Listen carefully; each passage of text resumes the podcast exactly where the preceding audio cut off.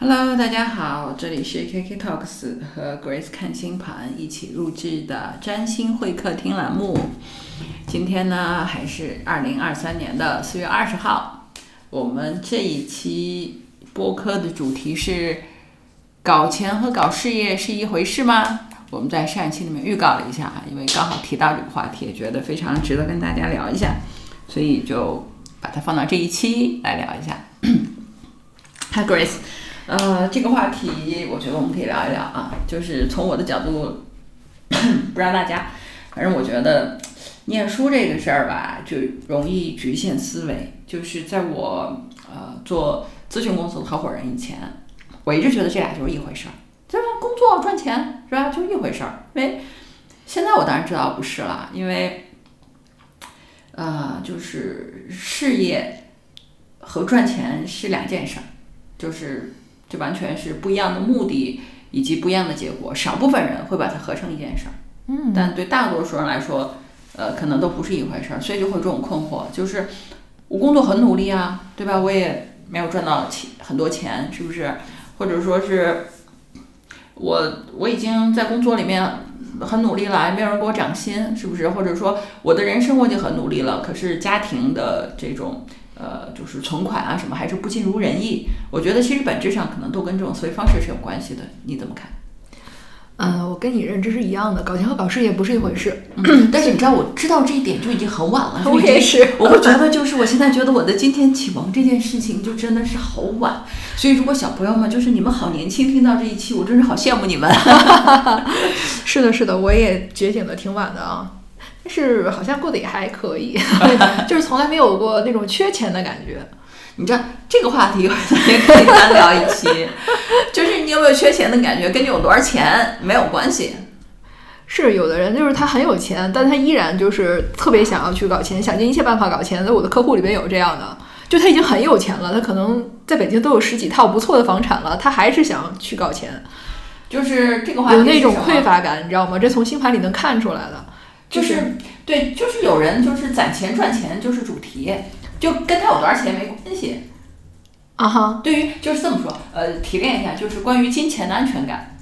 嗯嗯，他可能有一个比较就是基本的，就是大家有个基本的温饱的那个值，在那个值以上，这个金钱的安全感和你拥有金钱的数这个数量没有大关系，跟星盘星盘有关系。对我从星盘里边就是比较能够去理解为什么大家对于。就是金钱的绝对值的感受会如此不同，这有点像是在医学里边那个对疼痛的忍受值一样。哦，对对对，哎，你这个例子举的蛮好。有的人他一点点疼痛都疼的要死了，你就感觉好像就是。就不行了，比过来就好像有人有五百万，说完蛋了，就是就这么一点点钱。对对对对，是的，是的。但是有的人呢，可以就是兜里揣着十块钱，能快乐的过一个礼拜，然后他也不觉得说我完蛋了，我没有钱。不，你相信我，就十块钱这个事儿，只有在咱们那个就是呃十十几年前才有可能发生。今天谁兜里有十块钱，过不了一礼拜。就他如果有个地儿住。啊，是，就算有房子，十块钱也依然没有安全。我只能反过头来说，如果一个人，比如你有房子住，然后呢兜里只有十块钱，然后你依然就是觉得，哎，那我这礼拜没问题，是吧？我的钱就是下周或者怎么样就会过来，或者怎么样，就是这只是一个，而不是会有那种特别抓狂的情绪，就是我活不下去了，我怎么办？没有安全感，人生完了，不是完全这样负面的。那我就是说，这个人的金钱金钱安全感就还蛮高的。是这样的，我觉得有一些星座的人，他确实是对，就是这种，他会天生带那种富足的感觉，跟他有钱没有钱，他原生家庭有钱没有钱没关系啊。这种人就很棒，其实是非常幸福的，嗯啊，而且他们通常也一旦觉醒，他们就能够去赚到钱，对，赚到钱，对。月亮金牛座嘛？对，我身边有好多这样的朋友，宝藏星座，宝藏星座，对，嗯嗯，对。宝藏女孩哈，哎，是的，是的，她内心很富足，很安稳啊。但不是所有的金牛座都这样啊，只有月亮金牛是不是？所以就是，如果就是你女朋友是吧？女朋友就是对象，男朋友是月亮金牛，可能也不错，也不错，对不对？也不错，就会有那种呃比较容易岁月静好呀什么的。因为如果两个人都是那种高敏感、没有安全感，这个就就就不行，这个很麻烦的。但是月亮金牛的人通常比较懒。就是他不太会为了去赚更多的钱去付出很多的努力。嗯，我觉得他觉得差不多就行了，对对对够够吃够喝是吧就可以了。就是不是那么小富即安嗯，就比较小富即安，对呃就还我觉得就还蛮不错的。所以，嗯，我们刚才聊的一个话题是什么呢？就是关于金钱的安全感这个事儿。这个事儿每个人不一样，而且个体差异巨大。所以就是，呃，这个地方延伸一点是，就是如果你和你家里人就关于金钱的观点差异非常大，有可能是这一点上你们俩这个安全感的值不太一样。就是像 Grace 刚才举例，这个痛感的值不一样。比如说你是高敏感型的，对不对？你可能家里面就是还还不错，有一些存款，你就已经很抓狂了，就觉得说啊，收这么一点钱了怎么办？他可能是一个比较钝感的人，对吧？他觉得没没问题啊，对吧？还可以，就是你们俩这个值不一样，并不是说嗯他不重视这个事儿或者怎么样，很容易产生分歧。对，其实你说的很核心，就是每个人对于嗯、金金钱的这个认知这种观感是不一样的。有的人啊，他可能觉得一个工作能够赚个万八千，嗯挺好的，嗯他就觉得这个工作不错。嗯有的人可能一个月赚个五六万。他都觉得这个工作不行，嗯，收入太低了，他有那种紧迫感、危机感，他还想换更好的工作。对对对对对对对对，所以就是怎么说呢？就是而且我们通常都是个体感受，就是你不太知道这个社会平均是什么样子的。嗯，嗯，而且呢，就是你从自媒体上，为什么大家现在都比较焦虑？是因为你从自媒体上看到的东西，它全是幸存者偏差，嗯，是的，对？吧？就是大量的人是不发声的。就大量的人，就是你看到的全部都是选择出来说的，那选择出来说的大部分都是赚的比较多的，对不对？所以你看到这种东西很容易引发焦虑嘛，就觉得说那我赚好少，是这样的，其实我之前没有什么太多的就关于呃工作赚多少钱啊这个事情的概念概念和落差。就我做做了占星师以后，就是接触到很多客户，他们确实都是非常高收入人群啊，有的就是。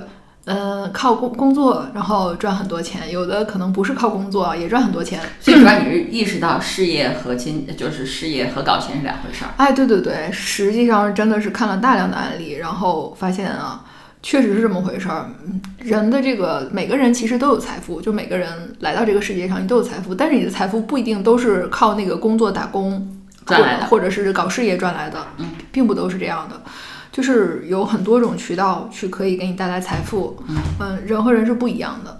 还有的人可能 就是他可能觉得他收入还可以，但其实呢，你要跟这个社会绝对值来比，他其实已经是属于那种非常低收入的那种人群了。但是他自我的感觉还可以，就是因为在他的那个环境下，他还可以。嗯，是的，是的。他可能在一个比较贫困的地区，收入确实不高，可能就是普普通的工资大概就一两千块钱，然后这个时候他可能挣个三四千，他就觉得他很不错了。嗯嗯，是这样的，是这样的，所以 就是我们都是在一个相对就是跟参照物去比的这种地方嘛，是吧？对这种情况呢，一方面告诉大家没有必要太焦虑，对吧？就是就是你你收入应该就还还可以了，对不对？大部分人没有像我们看到的那么光鲜啊，这是真实的情况。另外一方面呢，也确实有赚非常非常多钱的人，这也是事实。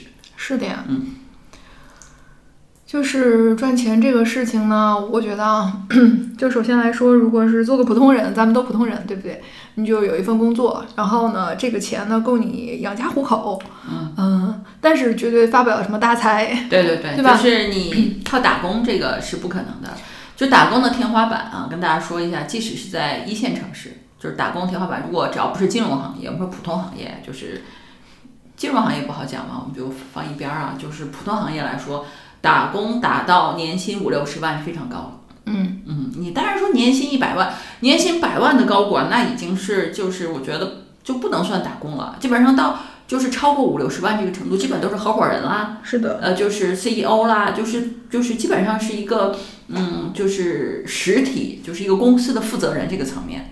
如果你做到高管这个层面，也就是这样子。是的，不同行业差的是真的非常多。对像我客户里面有做金融行业的，五六十万就是他们普通的打工人的工资。对的，对的，真的是，所以入行也很重要。对，就是真是有些行业天生就是赚钱的，有些行业天生就是不赚钱的。嗯大家不是说呃那个提桶跑路嘛？我我以前一直就是看到文章里面写提桶跑跑路，我就不太懂这是个什么梗。嗯，后来我才明白，你知道什么叫提桶跑路？很多人说我要不要提桶跑路，啊是因为嗯，之前啊学工程是很好的，因为咱们基建嘛，国家过去二三十年大力发展基建，嗯所以学工程的虽然辛苦一点，可能在外面有就是。就是比如说，呃，桥、道路、桥梁建设啊、土木嘛之类的，你总要去现场。就是虽然辛苦，但是薪水还不错，大几十万，就是和我们当年啊普通的这种工作来说，他们的收入挺高的。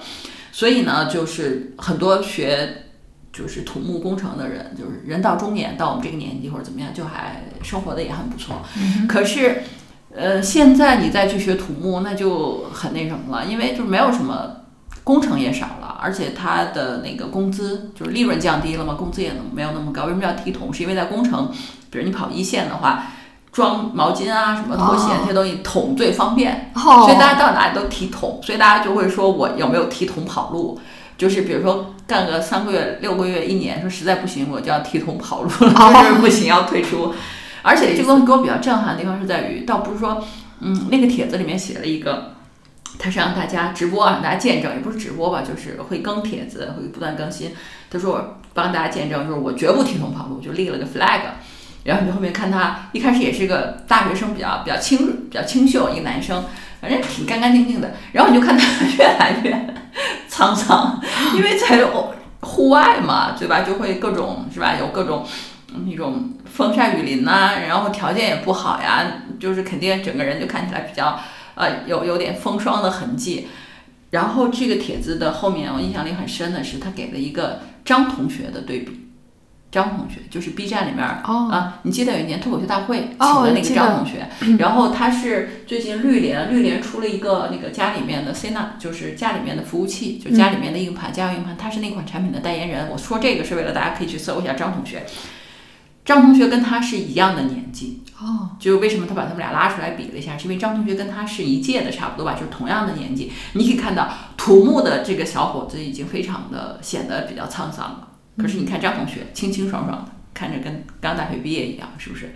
嗯，就是是对吧？他，嗯当然张同学也很辛苦，人家。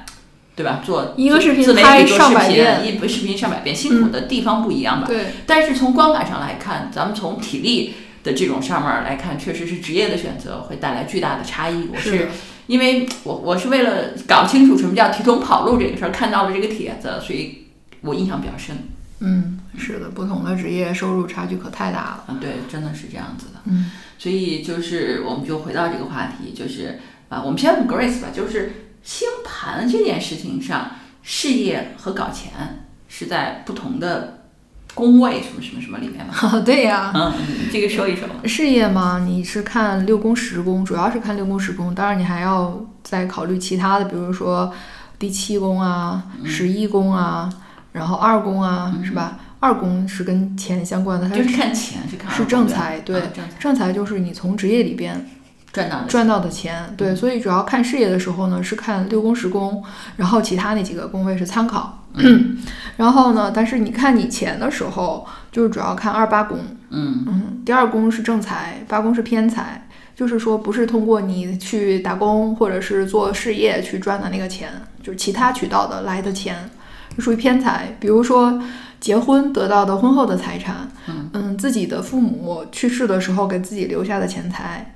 还有就是说，你跟别人合伙做个什么事情，比如你投个资，然后那个赚到的那个钱，嗯它不一定你要去加入那个事业，有的时候你可能就是入一伙儿，嗯啊，入入入一些股，然后赚到那个钱。嗯还有一些，比如说 手气比较好 得来的这种偏财啊嗯，它是二八宫。然后呢，还要看一下第五宫，因为武功呢，它有的时候是和那种呃投机相关的嗯啊，也有一些财。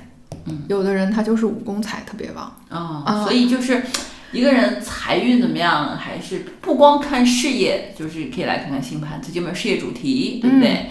那其实有事业主题，人自己都知道啊。对是 对，所以大家 一心想做事业，一心想做赚不赚钱我都要把我的事儿给做了。哦，对，哎，这对跟大家讲一下什么叫做搞事业。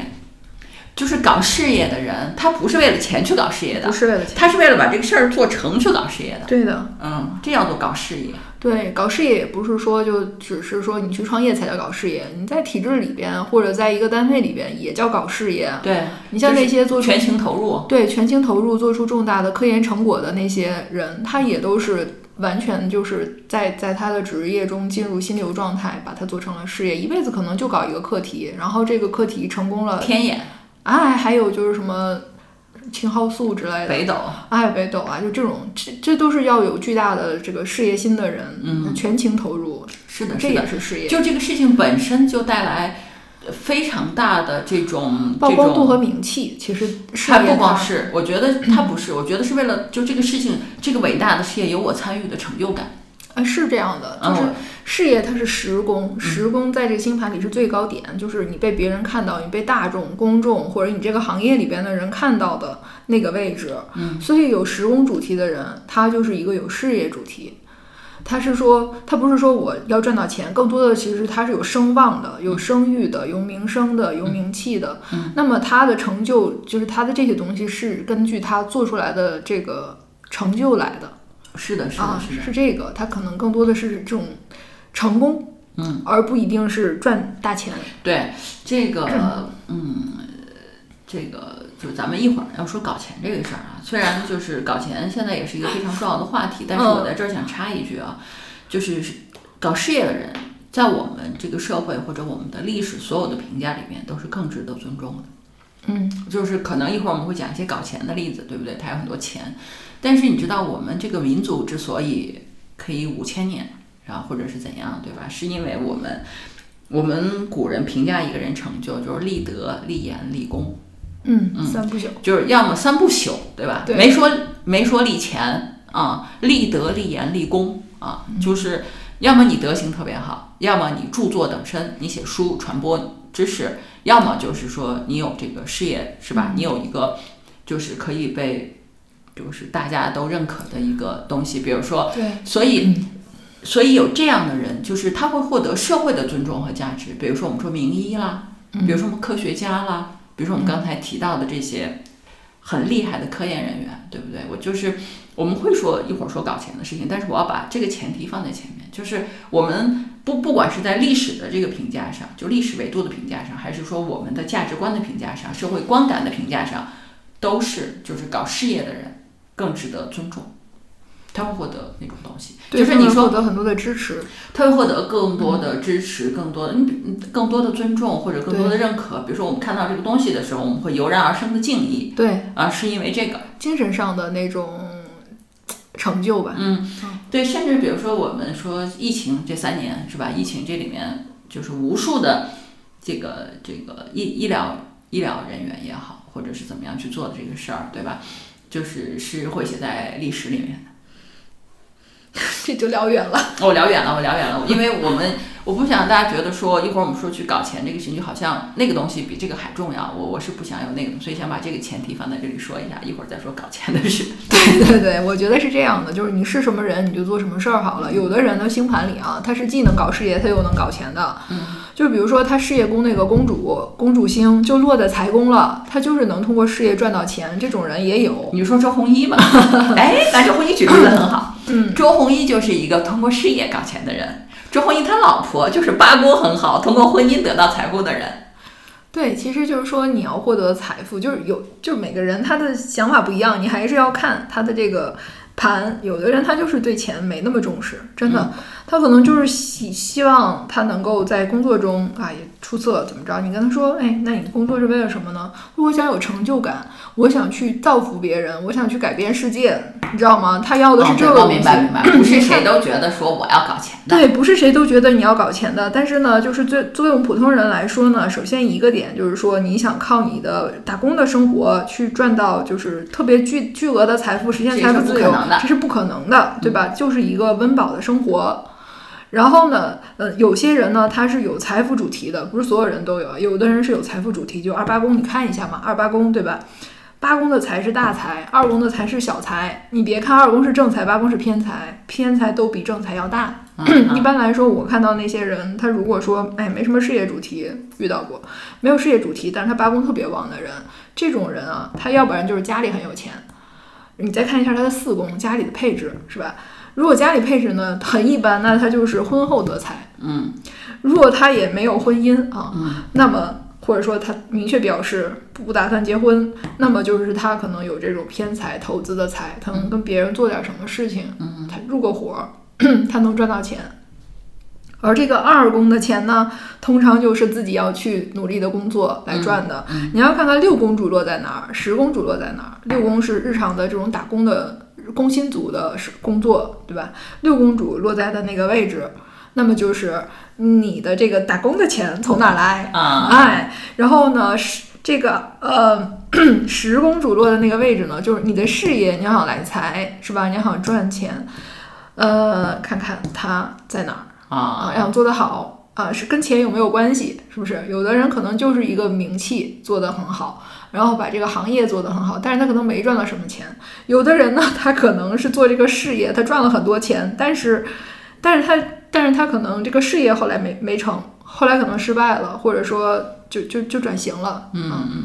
呃所以还是要综合的看。啊，还是要综合看。对就是总之呢，就是每个人你赚钱的方式方法不一样，对吧？然后呢，不局限于就打工呢是不错啊、想的少啊、然后呢，也不能说想的少，只能说是嗯，就思维模式比较单一吧，就是你就朝这个就做这点事儿就行了。比较局限，啊，就窄一点儿，窄一点儿，但是窄一点儿容易出成绩嘛，对吧？这不一样的人是不一样的。你比如说，我就想不了两件事儿，那就是这这样也挺好的，对吧？嗯，嗯，但是呢，我们也说了，打工是有天花板的。你想财富自由这事儿是没戏，而且和行业有关。而且和对极大的和择业有关系对。那另外一方面呢，就是我再说一下财富自由这个事儿，这个话题稍微有点意思，是什么呢？就是到底多少钱能实现财富自由？就是虽然这个话题大了，值得专聊，但是我们在这儿稍微提一句。大家记得之前就是就差不多上个月还是上周我忘了，有一个热搜就是上海小夫妻两个人，嗯。他们有三百万存款，哦。他们俩退休了，啊？啊，他们俩就不工作了。大概我估计，我估计跟他年纪差不多大，或者比咱俩小点儿，啊，就三百万就他们俩就不工作了，对吧？实在就就反正说这点儿钱就够了。然后大家就引发大家剧烈的讨论，你说啊这怎么能行呢？对吧？三百万你你怎么能财富自由呢？我昨天啊看有一篇这个就是公众号文章上，它是这篇公众号是讲这个保险的这个就是国家利率下调，保险的这个利率也下调。它是讲这个话题的时候有一张表格，我一下就明白了为什么他们俩三百万就觉得财务自由了，选了这条道路是为什么呢？是这样，假设你能通过，因为财务自由这个事儿实际上本质上就一个，就是你花的钱比你通过比如这三百万得来的钱少，你就财富自由了，嗯，是这个意思。明白。所以我们大家对财富自由没概念，有的人觉得一千万自由，有的人五千万，有的人三个亿才自由呢。其实这个事儿是没有细想过，你才会这么想，嗯没有细想过。他们俩呢，我估计是想过，觉得我们俩我们家庭是吧，支出一年就十万块钱，嗯一年就十万。然后呢，这个我三百万，我只要保证这三百万每年的这个利率，就是就是利息吧，嗯是百分之四的利息，嗯，这意味着就财富自由了，这个钱你永远花不完。哦，是这个意思。这个昨天公众号文章是说，当利率下调的时候，比如说利率从四，就是你现在三百万拿不到四的这个这个利息了，你只能拿到比如说三。嗯那这样的话，你这财富自由的上限就提高了，因为你三百万，比如说你还是花十万块钱，你三百万会花光的，你不可能永远花不完，就是你会花光的。那么你你需要攒的这个钱的数量就增加了。哦我是看到这篇文章的时候，就突然理解了为什么他们有三百万，他们就觉得他们财富自由，是这个意思。所以这个也其实希望大家去，就是我们今天谈到钱这个话题嘛，希望大家去理解一下，就是你这个财富目标到底是多少？大多数人是没有什么概念的，就是我我我大概我能赚多少钱，或者说我呃我我这个收入和支出大概是一什么状况，我就比较 OK。大部分人都没有这个概念。对，好多人没这概念。嗯我会发现，真的来问职业的，然后问说我事业好不好呀，我怎么发展啊？嗯然后我就其实挺想问他，你的这个职业的目标是什么？嗯比如说你你职业目标里边肯定有一个就是关于你的收入目标嘛，你打算在多大年纪的时候挣到多少钱啊？对？而且这个目标要么就特别荒谬，你比如说他今年，比如说二十五岁，他会觉得说我三十岁的时候我要攒到一千万。啊，有对，大部分人都会这么想。我请问你，怎么可能咱们就算你 现在，比如说你二十五岁，你大概有个十万块钱，就就正常吧。我觉得你现在二十五岁，假设你有个十万块或者更少一些，你的目标是三十万，三十岁的时候到一千万，你算算，这意味着你你每年你得多赚，你得赚多少钱？是，所以好多焦虑没必要。还有的人呢，他也是，他是反向的，就是他对自己挣多少钱，他完全没有。没有没有没有目标，他就是说挣多少钱我花多少钱，就是真的就是两三年挣到一百多万的就在职场里边，然后全花了，一分积蓄都没有。真是这安全感有点过了。对呀、这这也这也是有的。嗯就比如说他不用花自己钱去买房，家里都给准备好了，嗯就挣点钱够自己花就行。但是他就真全都自己花就。真的全都自己花了，我这两三年挣了一百多万，就普通打工人啊。嗯，那你天花板了吗？对呀，我觉得都当然就是咱们说的那个行业啊、啊，那个那金融行业了。他们这个收入应该在他们行业里不算是多高的，因为我的客户里边有一年就普通的这种一年可能就大几十万的，嗯，对对对，但是你也要有一个概念啊，啊对吧？对对我要通过职业，我实现一个什么样的财富积累啊？对，对吧？你为你未来的生活去规划，比如说在上海，三百万的小夫妻，他们就可以去辞职了。对啊你如果不花这一百万，或者你搂着点儿，留个一百万，花那个零头儿，对吧？你再过两年，不就可以财富自由了吗？是啊是啊，至少你就是我们转回头来说一下财富积累这个事情。我们刚才说了啊，就是事业和赚钱是两回事儿，对吧？就是事业呢，就是你的工作主题是吧？事业主题，然后呢，呃，赚钱就是你怎么得到钱这个事情是有很多种渠道的，是吧？投资是一个渠道，是吧？和朋友合伙做生意是一个渠道，就是父母家里有钱是一个渠道。还有结婚、结婚呃婚婚姻或者是对象给钱是一个渠道，是吧？对对对对，当然也不要说是女生，是不是？你看现在窦骁是吧，嫁入 娶入豪门是吧，也很好。那你这这也是，对，而且他这个就是靠结婚的这个，不一定说你是找一个有钱人，嗯而是说有的人他就是旺夫。啊，他旺夫，对我这客户里面有好几个，真的就是旺夫。本来结婚前啊，这老公也没什么事业，也没怎么赚钱。结了婚以后，哎，老公踏踏实实搞事业，突飞猛进的赚钱。哎所以男生们，你们娶姑娘结婚的时候可以来看个合盘，看看老婆是不是旺旺事业。是的，是的，就是有有确实有男生来看啊，确实有男生来看。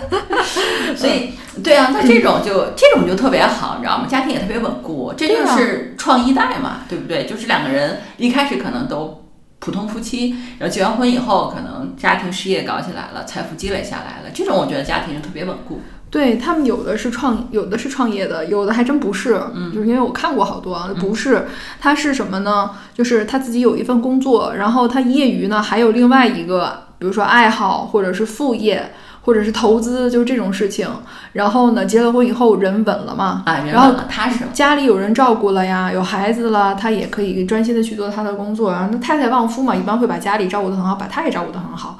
那么他就专心的去投入他的这个工作里边，或者说投资的这个事情里边，他就赚很多钱。嗯，对对对，所以真的是这个这个，嗯，刚才是想说，就是说，嗯，男生 结婚的时候，结婚的时候就是看合盘，对男生也同样重要，对女生重要，对男生也同样重要，是吧？对然后刚才回来是说，那好了，我们说了事业和进财这两件事儿，是吧？所以大家呢，就因为我怕他们觉得说啊，我没有事业主题啊，我也没有钱了，其实也不会。我觉得是这样的，亲爱的，嗯就事业或者说工作这件事情，对我们每个人很重要，是因为我们的人生啊，有好多的时间你要去精进自己。就是事业它会给你，或者说工作吧，它会给你一个平台，去让自己去接受一些考验啊、磨练啊，提升你自己。它是这么个事儿，然后同时呢，你还能收获一些经济回报。嗯，是这样的。它是这个，但是你想啊，假如说就是含着金勺出生的，你不需要工作，然后钱花不完，你这一辈子会觉得很无聊的，是的，是的，是这样。特别空虚。就是那些突然就是，你看有一些娱乐圈里的人，他赚了很多的钱，为什么他后来他去做一些违法的事情呢？因为他寻求刺激。他寻求刺激，他钱太多了，他已经不用再为钱去呃好好的去做个什么事儿了。我明白你的意思，嗯实际上是这样，就是工作是我们和这个世界修炼、修行自己的一部分。修行自己的一部分。就是我们在每一个人就是修行，可能有很多法门，但我们普通人来说，工作就是第一个法门。工作是我们在工作里面不断的去锤炼自己，比如锤炼你的忍耐啊、锤炼你的认真细致啊，锤炼你的学习啊，在这个过程中，其实整个人是精进的。而且你因为工作，你会认识很多的，就是你生活圈之外的人。嗯原来可能就是同学、朋友、家人、亲戚，嗯，对吧？你现在工作里边有同事、有客户，对吧？对。然后就是还有你可能要为了工作去学习，然后认识一些新的同学，他是不断的去让你破圈子，去去去拓展自己的。所以我觉得工作很重要，就是在一个就是薪水 OK 的情况下去找一份能够让自己能力得到磨练和提升的这么一个工作，还是挺重要的。是这样的，是这样的。所以人生有点意思。这个本质上是什么？工作对于我们每个人的意义。哎但是你想工作心态从容一些呢，当然就是这个钱多一些比较好。对，另外还有一点，为什么跟大家讲这个事情呢？是因为为什么我刚才说羡慕大家年轻的时候就知道这件事情，是因为就是如果你的钱多一些的话，就是你在工作上的心态会好。是啊，就是你比如说你被老板骂，对不对？你家你有钱，你觉得他特别无理，你就会觉得说我干嘛要为工作受这个委屈？我可以换另外一个工作。对，啊，我我在工作，我是可以吃工作的苦，但我没有必要去吃这种苦，就是被别人，就是就是那种你觉得非常接受不了的东西。当你有钱的时候，你不用去受这种苦。我们是说工作是一种磨练，但也没有说工作是一种折磨。是这样的，就是它会让你，就是嗯，钱能让你有很多的自由度。对，这个时候你可以选，是吧？我我就是，比如说我换一个工作，你总要有这种缓冲吧，你总要有这种底气吧。如果你就是没有一点点就是金钱的这个支持的话，你就你就没有办法，你就只能你就只能去忍受这种可能对你来说你觉得非常不公平、不合理、不能接受的东西。是这样的，在职场里可不就是得听话吗？嗯，所以就说，所以大家今现在说什么零零后、一零后整顿职场，那是因为他们可以回家，好吧？爸妈说不用啊，受委屈就回来。不，他们都不用受委屈，他们不想去工作，爸妈还会养着他们。职业亲人，对，职业亲人就是回家当亲人嘛。你看，就昨天我在那个媒体上看到，就是现在有好多海归，然后就是海归的薪资调查嘛，说我在一个一线城市，我海归，我是国外什么什么名校出来，呃，月薪五千，然后朝九晚六，然后每周上六天班。说我我想知道我是不是大多数，底下一堆就是跟他说他是大多数的，嗯，是。就没有多少钱的收入，然后里边还有评论就是说，当然也有收入很高的了，那毕竟是少数哈。然后还有人就是说，哎，说是我也是这样的，我觉得你说的这是真实的情况，但是我受不了，我就回家当职业亲人了。嗯，是的，嗯，但是咱们说到职业亲人这个事儿上，我还是非常不建议大家。虽然就是你可能出来工作就是要吃工作的苦，但是那毕竟是你人生的一部分。职业亲人这个事儿，就迟早也得吃苦的，嗯而且你那个苦吧，你还没有你还没有同事可以沟通，是这样。都是独生子，你哪来的？哎，可不嘛，你想想，对吧？再说以后还会结婚，你还怎么当职业亲人？就这个职业的永久性是存疑的。存疑是不是你给别人家去当职业亲人去了？是不是？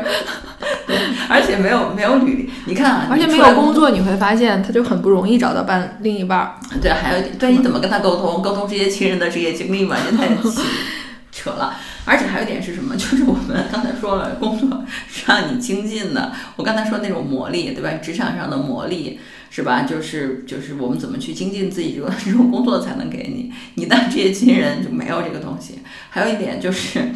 你你这个工作，我们我们现在大家都说要做有复利的事情。我请问你，你做职业亲人这个事儿有什么复利？然后去给别人家当职业亲人，就是真的这不是这不是什么出路啊！就是你宁可我的建议是，你宁可就是赶紧去学一个东西。嗯，你说我我你说我不会，你说我现在我什么都不会，我学中文的是吧？我怎么样？我现在找不到适合的工作。我劝你把事儿反过头来想想，你赶紧去看看，就现在人家招的工需要的技能。你刚好缺哪个，你就花点钱赶紧把那学了，不就完了吗？对呀、你得倒过来想，一边学一边做，就是学着学着就会了。对，我再给你举个例子，对吧？你你就你就现在你说我什么都不会，你说没事儿，我就跟你说，你就赶紧把所有视频看一遍，去学个 Chat GPT。嗯，我觉得你马上能找到份工作，真的。你这多少现在就是招人都要求熟练使用这个，你就赶紧学一个这个，对吧？去招聘，然后你不要太在乎入入职的薪酬。小朋友现在有个问题就是，你说又难找工作，然后你入职的时候吧，对这工作对这公司的正规性要求可高了，哎，你要求这公司几险一金。是吧？几休符不符合劳动法规定？你想多了好不好？你第一份工作你想那么多干嘛？你缺的是职业技能，他缺的是一个干活的人，你们俩不刚好匹配吗？但是还是要去考察一下的，因为我又在媒体上看到一个，真的就是这两天说他弟弟找了个工作，干了三个月，结果进去了，判了三年。为什么呀？他去的那个公司好像是个诈骗公司。是是是个金融行业的，但是呢，但是他们好像干的那事儿不合法。刚好他弟弟去了三个月以后呢，他还没明白这事儿呢，结果那公司就被抓了啊，所以就他弟就进去了，可能是有个二三十万的销售收入，太可怜了。你不是这工作是不是诈骗？你还是要分辨一下的吧？这这还是要分辨。不，职场小白有的时候真的不知道。你看的他也是个正规的公司，你哪知道他的某个业务是不正规的呀？就是所以就是在某些高收入的行业还是要小心的。啊好吧，好吧，这也是个 tips。嗯，总之呢，就是就是职业情人这条路，劝大家还是不要选啊！真的是这个事儿实在。实在太扯了，可能大家也不想选，但是他没有那么合适的。其实好多海归的小朋友啊，因为我好多客户是在国外嘛，然后呢，他们也在国外有各种求职换工作的这样的嗯经历经历和烦恼吧。嗯，但是他们有的也想着说要不要回国呀，或者怎么样的了解一下国内的情况。嗯，确实现在回来的人特别多，所以呢，就是职场特别特别卷。嗯，也也也确实是很卷。他们对于自己的那个职业。收入是有落差的，在国外可能还不错，回来以后不行，嗯，他就很难受，就就可能有的人又回去了，嗯，是，嗯，你像一些比如会计啊什么这种行业是吧，在澳洲就挺好找工作的，收入也不低，然后生活也比较好，他们就是因为可能是独生子女，然后父母希望他们回来，他们就回来了，回来以后发现这个工作就真是难找，他就又回去了，哎，他就又回去了，有的是没办法又回去了。是是是，这里面确实是有这个，我觉得嗯是这样。我觉得这个关于这个部分啊，就是国外回来的小朋友肯定有非常多的播客是专门讲这个的。对，嗯，有些国外回来人的经历给大家分享，那可能更有参考性一些。嗯，我们还是回到就是我们今天聊的这个话题，就是从。就是事业和搞钱不是一回事儿，哎，不是一回事儿。对，然后这里面有一个很大的风险的地方在哪里呢？就是对于普通的家庭，我们刚才说了，搞钱可以有很多种方式。对于普通的家庭来说，你知道吗？最缺的教育，除了职场的教育，我们上两次的节目里面说了这个，就是很多职场的东西，父母不教你，或者教你的就是错的，很多会延续这个错误的职场观念，又没有人去教你嘛。财富这个事情上是有人教的，普通家庭。的孩子出来的，嗯，就是是完全没有这个概念的，非常非常大部分的概念都是错误的。你想想看，你想啊，这里面有一个逻辑是什么呢？就比如说你想通过投资赚钱，你首先得攒够本金吧，对吧？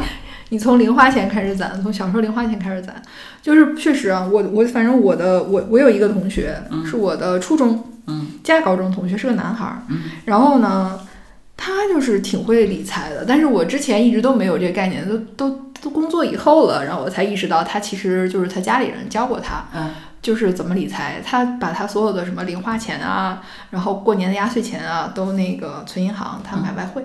哦，嗯，他是从上中学的时候就开始倒腾了，倒腾。然后大学的时候也是买外汇倒腾，有的时候会跟我说换个什么什么币，然后他又换个什么东西。这个男孩子他就是他工作其实挺一般的，就收入几千块吧，在一个外企里边。当然我是说两千年左右，呃两几千块钱也不少了，是吧？但是就不是说那么高收入的，他就是普通的一个工程师。但是呢，他就通过他自己这个理财，他从上中学开始他就会，然后呢，他就是攒钱，他也不怎么乱花钱，我也没有看过他买什么奢侈品之类的东西，然后。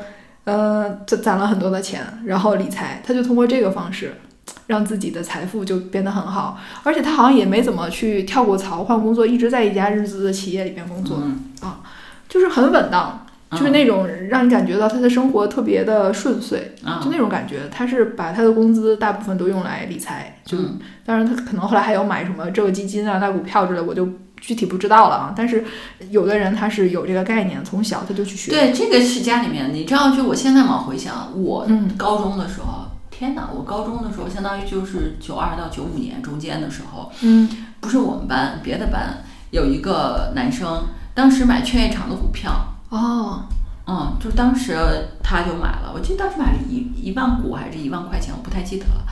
我我们当时都不知道这个是什么，你知道吗？就是完全没有。你想想这样的，当然因为是别的班的，我完全不知道。哇厉害了啊！我完全嗯没有联系了什么，也完全不知道这个人后面的状况。但我想后面他一定赚了很多钱。是的，你让我想到我大学的两个同学，嗯啊，就不止两个吧？我怎么觉得我大学同学里面好多在搞钱呢？就是你看我们读医学院嘛，嗯。然后呢，但是我有这么几个同学，我印象特别深刻，因为我前两年还跟他们有过联系。一个同学呢，他就是他在大学的时候，当然他们家里条件就不错，他爸妈是做生意的。然后呢，他在大学的时候就是买股票，嗯。就是他通过那个把压岁钱买股票，然后赚到了很多的钱，然后这个钱呢就支持他暑假去北京读新东方，嗯。然后还赚到了他去英国留学的钱，嗯。然后他就大四一毕业就去英国读硕士了，然后读完了就回来了，然后在大学里找了个教授的工作嗯，然后他就就当大学老师嘛，然后后来已经就做到教授了。然后他这个教授呢，我就不知道他搞了什么科研成果啊，因为我们是这个就是搞什么生命科学之类这种。但是呢，我上次见到他的时候，一块儿吃饭，他就跟我说，他说：“哎，他说你知不知道那个项目？”然后我说什么项目呀？他给我讲了一个，就是就是日本特别需要采购的我们某种原料啊，嗯就是其实是一个超级超级简单的劳动，然后就能得到就是很多钱很多钱的这么一个项目项目。然后呢，我说你在做这个项目吗？他说嗯，他说我已经拿这个项目可能赚了上千万了吧，就是他的课题。然后呢，和这去个有关哎和这个有关，然后呢，他就去找了一个什么地儿，当地什么合作，弄了那么一大块地，然后来做这个项目，然后用这个项目赚了很多的钱。哎，我说真的，你说人这种有搞钱意识的这种同学哈，他在不管是他在上学的时候，还是在工作以后，他都想着是怎么去弄项目。是这样去赚钱是啊，就很厉害啊，真的是。你知道这个东西，我想跟大家说的是什么呢？就是关于搞钱这个事情，如果你从小家里也没有人教你，然后呢，就是你身边也没有什么生意人，对，嗯，然后呢，你也不是那种从小就对钱特别有概念的，比如说，呃，当然你可能也不是乱花钱，你可能把钱攒起来，如果花钱更早。你也不是小时候就会，呃，像巴菲特那种会搞点小生意啊、就给自己赚零花钱，你也不是那种啊。那么你确实越早就是去学习各种就是跟金钱有关的这种知识，对你来说极其重要。对，因为你知道我工作里边，我也遇到好多大学教授啊，甚至还都是名校名师啊，他们就是没有这种像我同学那么 富足的这种意识，就是说我既可以把我的科研搞好，嗯然后我同时又可以拿这个项目来带动收入，是吧？嗯就是啊，他他没有这个概概念对对。然后像我另外的一个大学男同学，他是什么呢？大一的时候就和我们班另外一个同学，他们俩承包了我们宿舍门口的一个就是那种书吧。你知道吗？就是九几年的时候，就书吧里面有上千本书吧，反正小说啊，各种学校图书馆里可能没有的那种学生喜闻乐见的，就在我们宿舍区。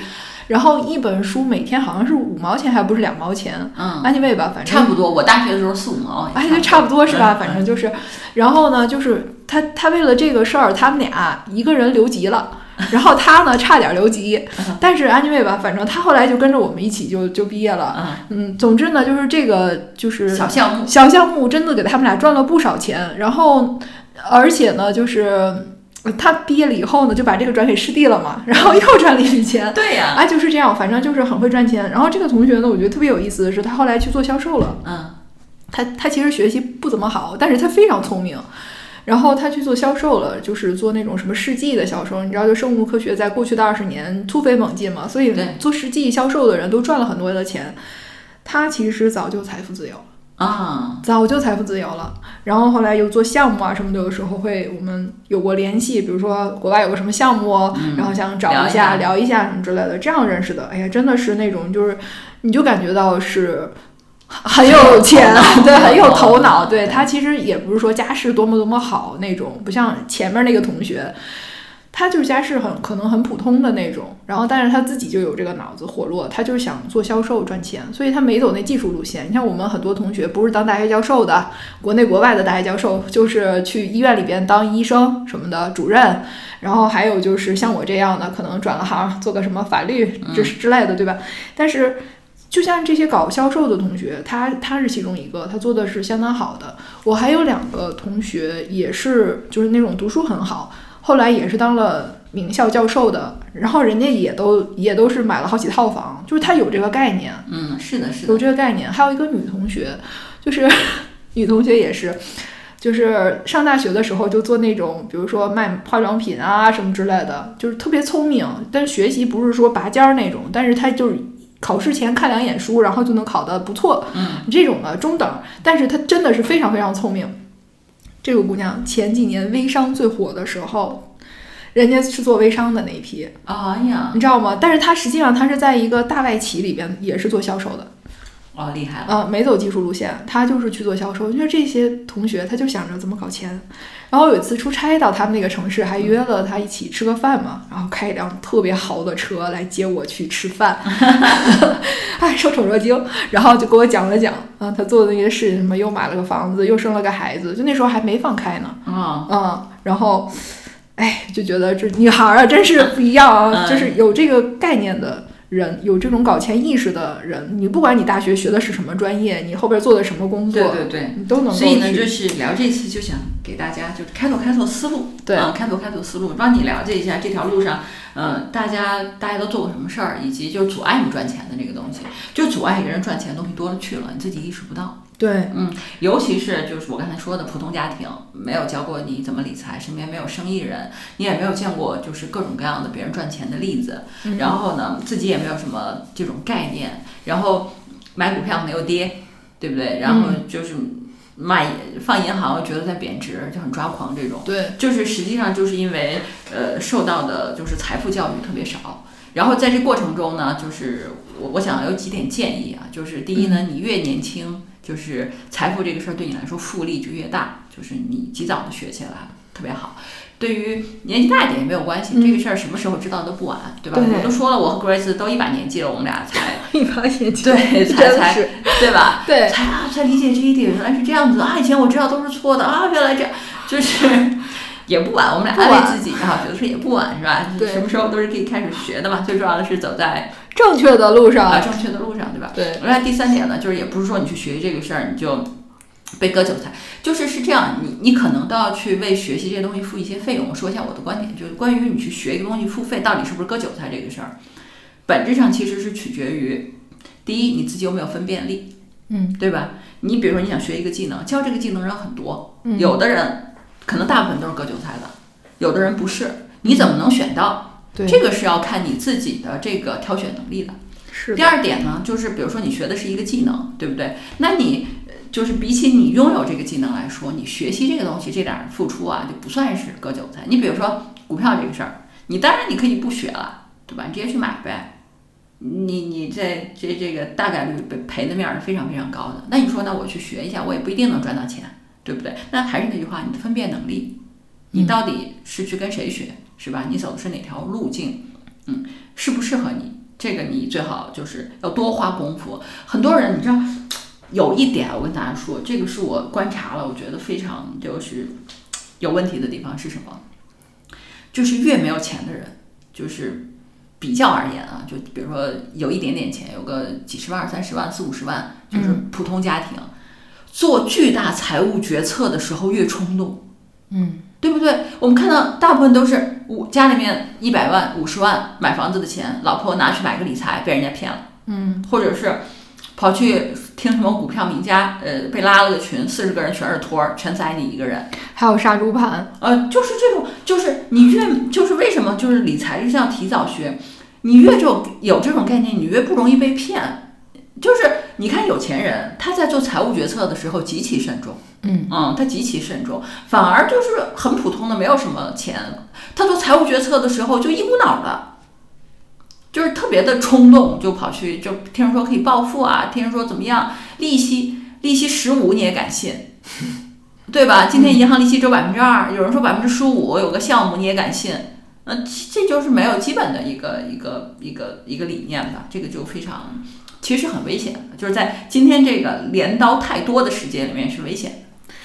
对，K K，我突然想到，就是其实有些人他是天生的，就是会赚钱，当然啦，就是跟他原生家庭没关系。当然了，是这样的。哦，嗯他真的天生会赚钱。对，所以如果就是有过一个例子嘛，就是说他说我孩子学习不好，但是呢，他就一天到晚一门心思的想赚钱，嗯，他就想给他板正过来，结果他就去问那个大 V 嘛，大把他给骂了一顿，说你有这么个孩子，对吧？多好呀！从小他就想这个，他以后一定能赚到大钱。你把他搬回来，先姑且不说他学习的好不好，你确定他以后能赚到钱吗？对呀、你就想巴菲特不就是这样的人吗？对啊，我跟你讲，呃，巴菲特为什么是天生就会赚钱的啊？啊有一个特别小的例子是什么呢？巴菲特小时候啊，他就那个那个做各种小生意，什么去嗯高尔夫球啊，什么卖口香糖啊，就做各种小生意。他那时候已经有一点钱了，尤其是大概初高中这个时候就挺赚钱的。一度他的成绩就不太好，就属于让老师头疼的那种。巴菲特聪明的老爸就跟他谈了一下，以没收他的零花钱为要挟，他迅速就回归正道了。是吧？你看，这属于又学霸，然后又那个会赚钱。他迅速就回归正道，是那个啥，对软肋，巴菲特的软肋，对，为了赚钱，我可以好好学习，是吧？为了不没收零花钱。对对对，他就是真的是，因为我的客户里也有一些人是属于这种天生就是对钱特别有感觉一定能赚。到钱。我跟你说到什么程度？我跟你说就是这样子，就是我看例子里面，当然身家现在大几个亿了啊，大几个小目标了。人家小时候他们家没有什么钱，没有什么钱，他小时候就对这个事儿就是非常有感觉。就是他大概小学几年级，他就去卖那个邮票，就是那时候倒卖邮票。他那时候就发现啊，这个邮票不同的这个年份的邮票的价格是不一样的。嗯，他就专门去搞这个东西，靠这个赚来的钱买了一个游戏机，就是可能挺贵的，日本的那种游戏机，成为小朋友羡慕的对象。嗯，这个的重点并不在于买不买得起游戏机，而在于说以他的家庭条件，父母不会给他买，但他会自己挣钱买。哦，才三四年级就可以做到这样子，那那人家今天身家几个小目标，不是很正常吗？这又让我看到最近的一个，有有一个媒体里边，你知道现在的零零后，哎，是零零后。盘佛珠吗？哎，对对对，还不是零零后了，可能都得一零后了吧？啊小学生，嗯，小学生就会赚这个钱，因为现在小学生里面特别流行减压嘛，盘佛珠是吧？然后呢，有一小姑娘，嗯，她上小学，然后就看到同学们都在盘佛珠，然后呢，她就进了一批。然后就给同学们卖，他自己先盘，然后呢自己先盘，大家觉得这特别解压嘛，然后他就帮别人代购，然后呢代购完了以后呢，他就自己去买了一堆珠子，然后自己设计，然后设计成就是特独特的款式定制，哎，这小姑娘就开始赚钱了。对呀、这小、嗯这小姑娘以后也是几个小目标的身哎家，，就说呢，她从小她就能意识到需求，对这个就是再往前说一步，大家现在说什么跨越阶层难这个事儿，你知道吧？是这样，就靠靠打工这个事儿永远也跨越不了。对，其实即使不跨越阶层的话，你财富多一点也是好的。对对对，就不要。但是实际上呢，就是在一个现代社会里面，对不对？现代社会里面，你这个具有一些正确的理财观念，是吧？让家庭财富稳定的增长，这个目标是可以达到的。是这样的，你看我们有客户就是人家普通的工作也没说薪水多么高，是吧？但是呢，他就能把他的钱存下来，然后做这种投资。嗯嗯有的人他可能就是擅长去研究股票周期，他就走这一条路，嗯然后而且他判断很准，投进去以后人家几年人家也不动，他就跟着周期走，到时候一收获。就是赚了很多钱，用这个钱去支持自己的家庭的生活呀，买房买车呀，嗯或者出去出国旅游啊，就有人这样。我还有客户，他们就是完全靠就是这种家庭的这种投资实现财富自由，嗯，而现在可以就是随便做个什么工作，嗯，就过得很好。是这样的，哦是这样的。所以就是不管你是在什么年龄，都应该重视财富这件事情啊、都应该重视财富这个事儿。我们说了，就是靠呃。打工这个事儿是指说你不太可能赚到非常多的财富，但并不意味着就是你打工你就不能财富自由，对吧？不是这个意思。对只要你就是拓展你各种适，你找到适合你的收入渠道，对不对？正确的东西。首先第一点呢，就是尤其家庭财富不多的情况，第一点是攒钱对，啊，就是首先要积累财富，不要被消费主义裹挟。真的，嗯，我能给大家的建议啊，就是说，就是星巴克什么这种东西完全没有必要，真的。就是就是你要就是最好记个账，你就会发现你的这个开销里面可能有很多是没有必要的。以前我我记得我读 MBA 还是什么的时候吧，就是我同学就常常是星巴克，当然没有结婚嘛，我能理解啊，钱也比较自由，但是呃其实是没有必要的，就是你一天一杯星巴克的钱，大概就是你买股票，我估计买个有的股票可能可以买一手了，或者是怎样，或者你买定投基金也是没有问题的嘛，它给你带来的钱是很多的，对吧？对就说这个意思，就是一个是大家可以。我并不是说让大家过苦日子，而是说就是选一下。你比如说你喝咖啡这个事儿，你能不能自己手冲啊？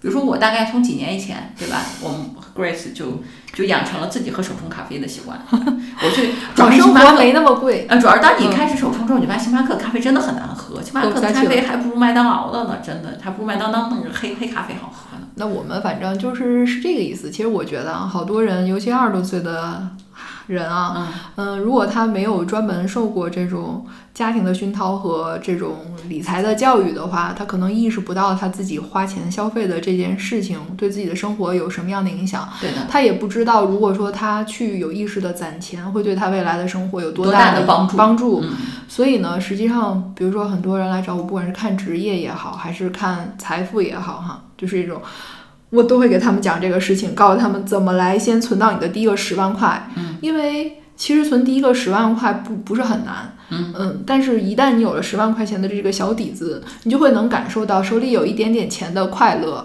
就是那个安全感。你和就是买一杯咖啡冲动消费一下，或者买个什么自己喜欢的东西，过两天就不想要了。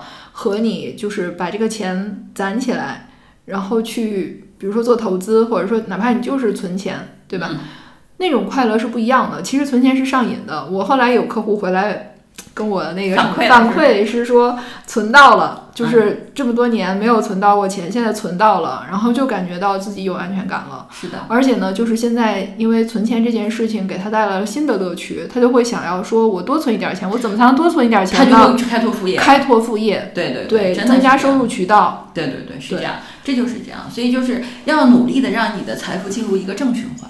对，你要尝点甜头，呃，对对，要多给自己点甜头，对啊多给自己点，多给自己。点甜头。对，所以呃，今天我们就单聊这个话题，是希望帮大家去捋一捋这个事儿，是吧？建立一些概念。嗯那你比如说，你现在非常有钱了，你可能就觉得我们俩说的有点儿是吧？你都知道，那就 pass 掉，对吧？如果你是个年轻人也好，或者你现在没有很多积蓄也好，是吧？我觉得说你可以先从攒钱这件事儿开始，对，对吧？你攒钱，你觉得攒的不够，是不是？或者是怎样？你自然就会想，那我怎么去开一个小副业，对不对？对比如说，如果你说那我要去嗯炒股啊，或者怎么样的，那我劝你啊，你你把钱放进股市以前，你最好第一看看别人血淋淋的教训，对吧？第二呢，就自己好好学习一下这个事儿啊，就是一个。呃一个事情里面，如果七个人是赔钱的，对吧？你就作为一个小白，你觉得自己能成为那赚钱的百分之十，这个难度就非常高了。是。然后我觉得，如果你还不就是知道自己的财富是怎么状态的话，可以来看一下你的星盘。哎，对，看星盘也很好，就知道你大概财从哪里来啊。对，就是如果说财宫都是空的话呢，那可能你的主题就不在这儿了，不代表没有财富啊，但是就是确实可能不会为钱太去怎么怎么着。嗯，那就是说财富可能并不困扰你，那也许你就会那也很好，那就很羡慕你了。那我觉得就很羡慕，就是你就是会过一个不为财富所困扰的生活，那是非常棒。是这样的。但是我也看到过好多人，他们就是要去，哎，就是去追求财富。嗯，就即使他已经有很多钱了，他还是会去追求财富，因为他心里有一个无底洞。嗯，一定要很多很多很多钱。对，就有点像葛朗台那样。嗯嗯，就是被财富所束缚了。那其实你要看到你的这个根根源嘛，在哪儿，可能也能帮自己理解一下。也就是说，如果你很有钱，依然觉得没安全感，也可以来看看盘，这搞不好是有什么主题的。嗯，是的，还是那句话啊，大财靠命，小财靠勤，啊，小财靠是吧？我们就就是发个小财就可以了。对对普通人普通人其实过一个普通的生活就还蛮好的？不要为财富所负累，但也不要被财富困扰。嗯，对，那这个就是一个理想的人生。理理想的人生。好的，这就是我们这一期的节目了，希望能够帮到大家。我们下期见吧，好的，下期见，拜拜。拜拜。